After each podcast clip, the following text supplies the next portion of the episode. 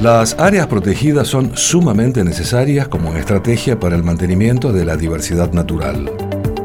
Son hoy la más importante herramienta para mitigar el cambio climático y ayudar a su población y a sus ecosistemas a adaptarse a estos cambios.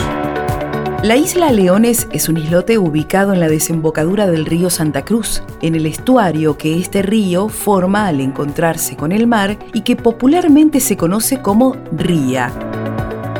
La zona tiene importancia ecológica debido a la presencia en ella de aves tanto residentes como transitorias. El objetivo con el que se constituyó esta isla como área protegida es precisamente el de preservar especies y su diversidad genética.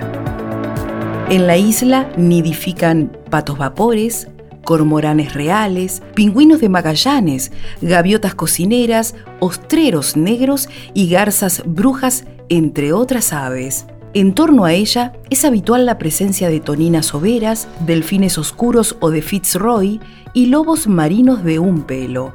La isla también fue conocida como de los conejos debido a que en el pasado se introdujeron ejemplares de estos animales exóticos.